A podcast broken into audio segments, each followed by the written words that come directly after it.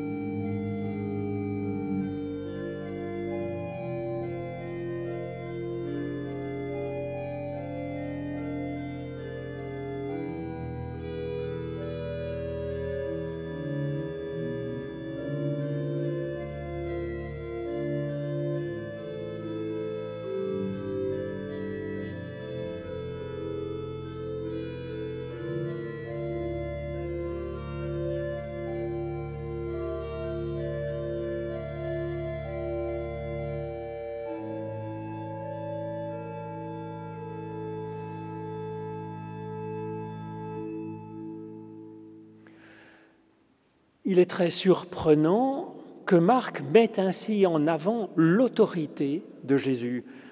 Cela semble aux antipodes de ce que nous savons de lui, car la notion même d'autorité comprend celle d'obéissance, voire même celle de soumission.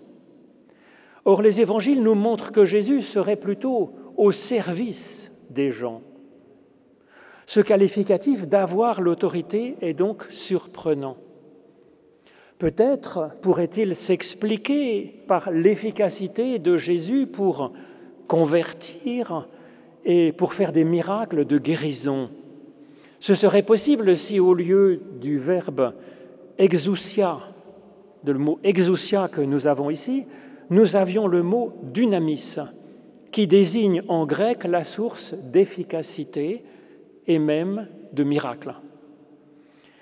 Je ne suis donc pas le seul à penser que autorité est une mauvaise traduction de la caractéristique principale de Jésus mise en avant ainsi par Marc.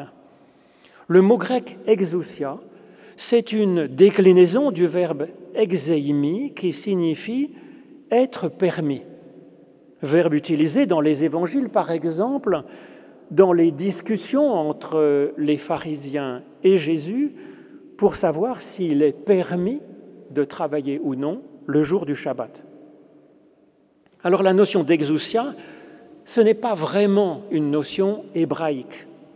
Elle est par contre une notion qui est vraiment essentielle dans la culture grecque.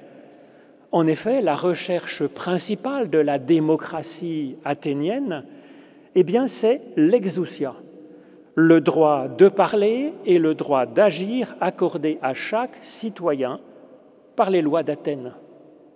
Et pour les auditrices et les auditeurs de Jésus, le terme d'exousia était très connu car les débats sur la liberté démocratique étaient très présents depuis des siècles, avec Thucydide, Isocrate, Platon, Aristote, les stoïciens.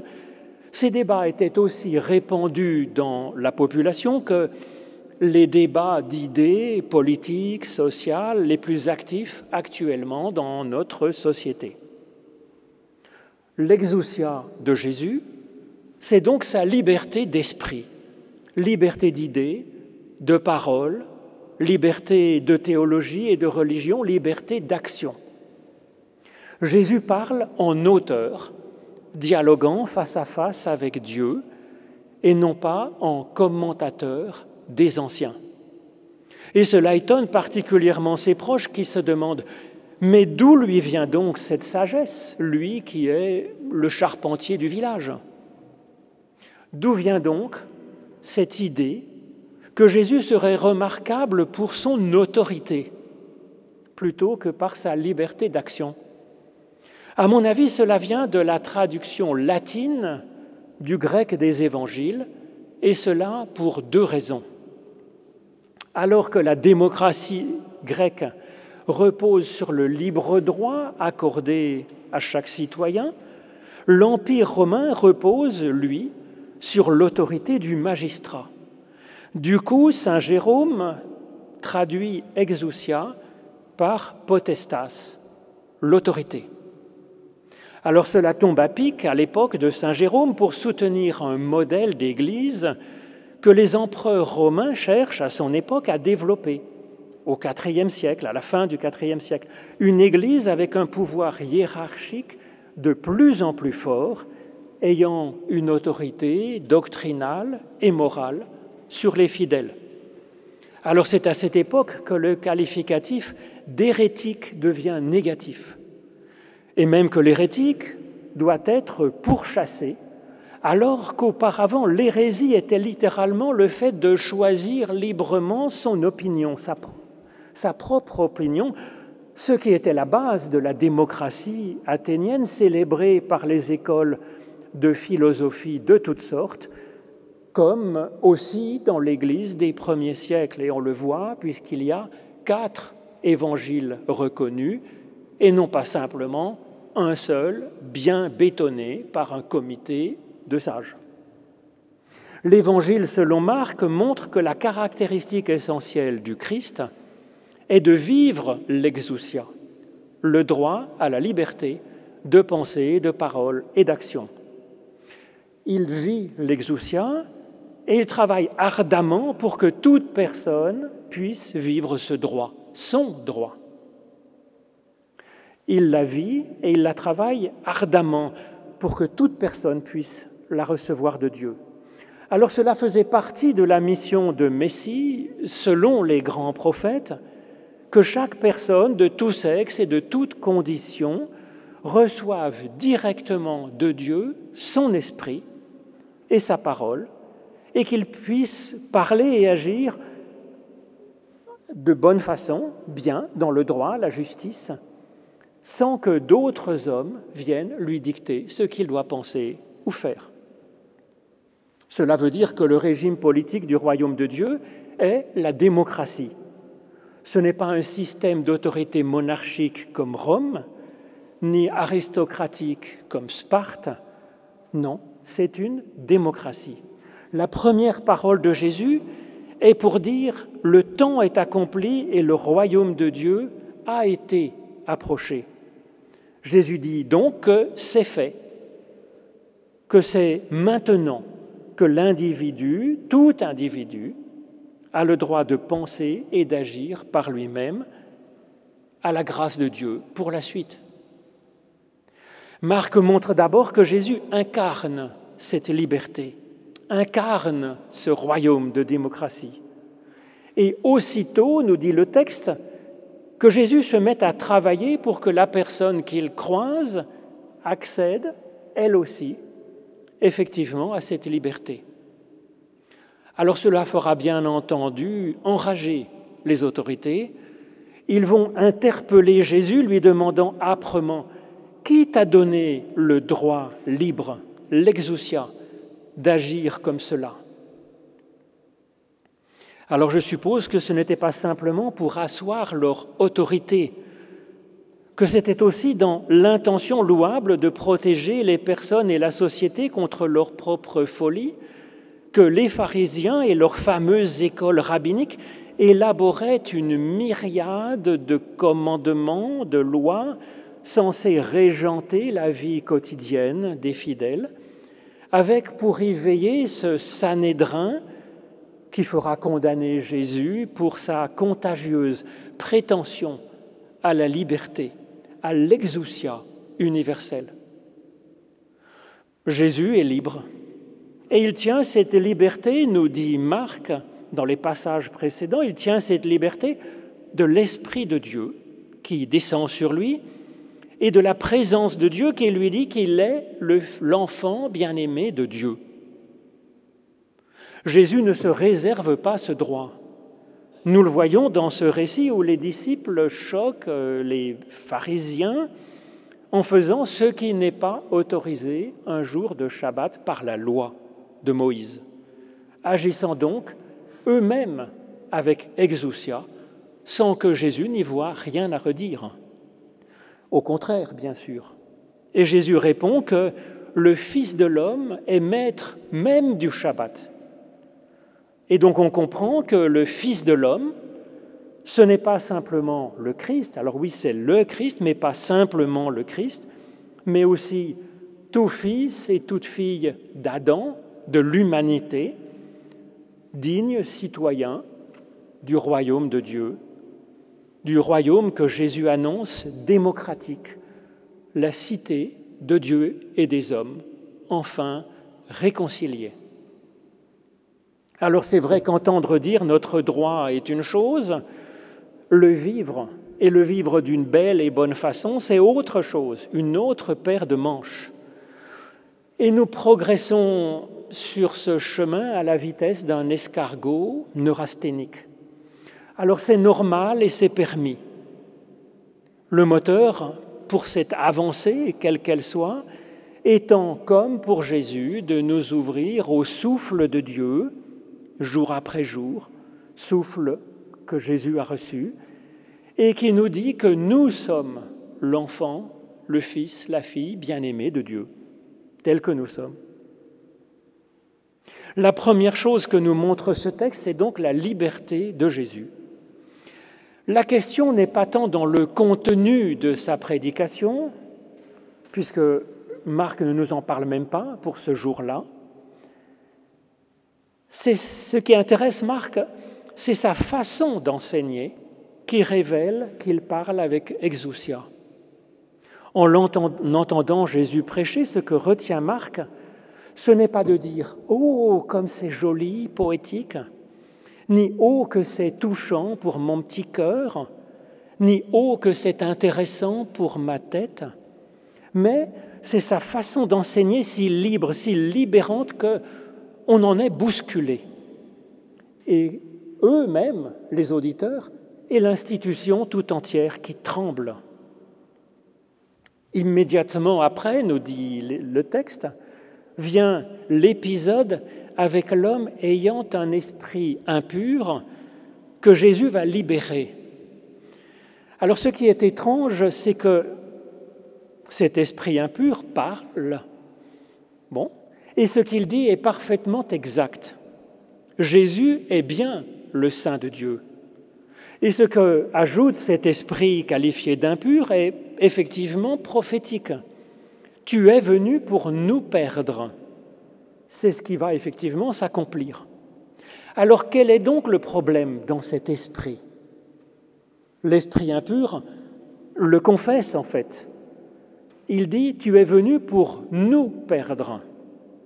Tu es venu pour perdre, pour torpiller le nous le nous de cette communauté de pensée, de théologie, d'obéissance construite avec tant de passion par des scribes experts pour l'ensemble de la population.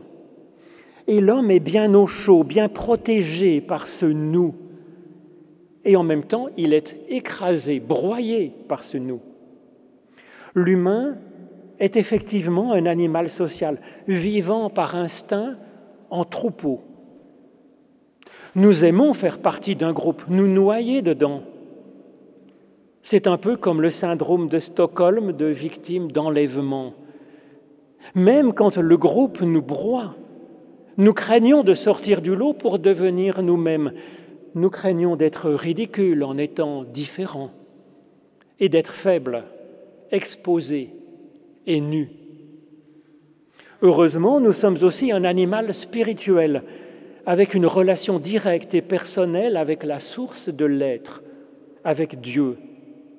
Et que fondamentalement, Dieu est source de libération pour l'individu, comme le dit Moïse dans la première des dix paroles, et que Dieu veut faire de nous, nous déclare officiellement, toi, tu es le saint, la sainte de Dieu, unique dans notre être, dans notre vocation et donc sanctifié par Dieu, mis à part. Jésus libère cet homme de son enfermement. La question n'est pas tellement dans le contenu de, de l'enseignement auquel nous devrions absolument adhérer, car alors les disciples auraient à passer d'un système monarchique à un autre, d'une autorité à une autre il passerait d'un nous à un autre nous, celui des disciples de Jésus. La façon dont Jésus parle et agit est nouvelle en ce qu'il casse cette logique du nous. Il la transforme.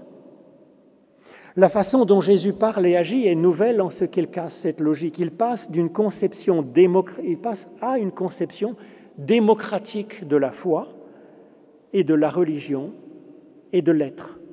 Il donne à cet homme l'exousia, le droit de penser, de parler et d'agir par lui-même. La libération de cet homme commence quand Jésus enseigne lui-même d'une façon si personnelle qu'il brise les codes. Cela encourage l'homme à se lever seul au milieu du groupe et à interpeller Jésus.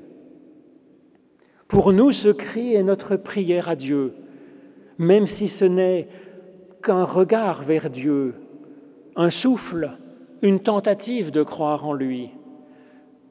L'homme s'adresse à Jésus et lui crie à la fois sa conviction et sa peur. Il adore la sécurité du groupe, il admire la sagesse extraordinaire des scribes, et pourtant il a senti qu'il est fait pour cette liberté qu'incarne Jésus. Il ose alors se lever seul, commençant à sortir ainsi du groupe et en même temps mort de trouille d'être privé du groupe. C'est ce que dit Platon finalement. Le pire des tyrans est à l'intérieur de nous-mêmes. Il est ce qui nous empêche d'être nous-mêmes personnellement doués d'exousia, de notre libre arbitre. Le cri de Jésus vient à notre aide pour chasser cette peur, ce vertige devant le droit de parler et d'agir par nous-mêmes, d'y mettre notre sincérité et, et, dans la confiance en Dieu en fait. L'Église chrétienne, elle a pour rôle d'aider chacun à sentir cette vocation. Le mot même d'Église vient de la démocratie athénienne. Église signifie être appelé hors de chez soi, afin que la parole de chacun puisse être entendue par le groupe et non pas la parole du tyran soit entendue par chacun. Ici, c'est Dieu qui appelle la personne pour qu'elle apporte sa propre parole, son interprétation, sa plainte et ses projets au concert de nos voix. C'est à la fois le droit de la personne et son devoir de citoyen du royaume de Dieu, son exousia, qui est à la fois un droit et une mission.